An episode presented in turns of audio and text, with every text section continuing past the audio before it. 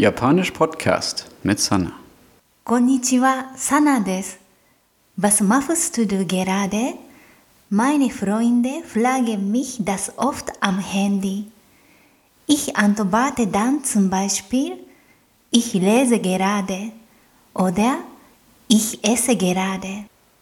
Um zu erzählen, was man gerade macht, wird im Japanischen die T-Form der Verben benutzt. Zudem wird das Wort imas angehängt. Wenn ihr die T-Form zusammen mit imas benutzt, wird euer Japanisch sehr natürlich klingen. Probieren wir das mal. Ich lese gerade ein Buch. Lesen heißt auf Japanisch yomimasu. Die T-Form davon ist yonde. Wir fügen imas an, also yonde imas. Gerade heißt auf Japanisch immer. Der komplette Satz lautet dann immer Hon wo yonde imas. Ich lese gerade ein Buch. Noch ein Beispiel.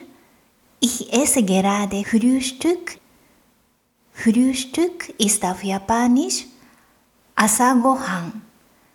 Das ist eine Kombination aus zwei Wörtern. Asa, der Morgen und Gohan, das Essen. Das Verb essen heißt auf Japanisch tabemas. Die T-Form ist tabete. Ich frühstücke gerade heißt also 今朝ごはんを食べています。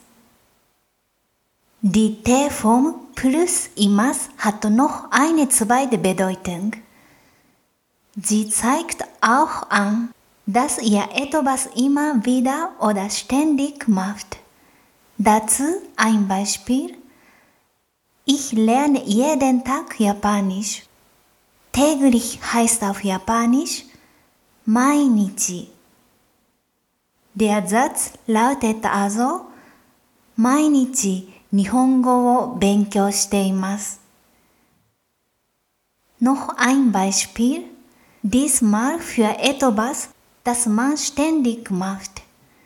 Ich wohne in Österreich. Wohnen heißt auf Japanisch sumimas. Die T-Form davon lautet sunde. Ich wohne in Österreich ist also auf Japanisch オーストリアに住んでいます。Das war's für heute.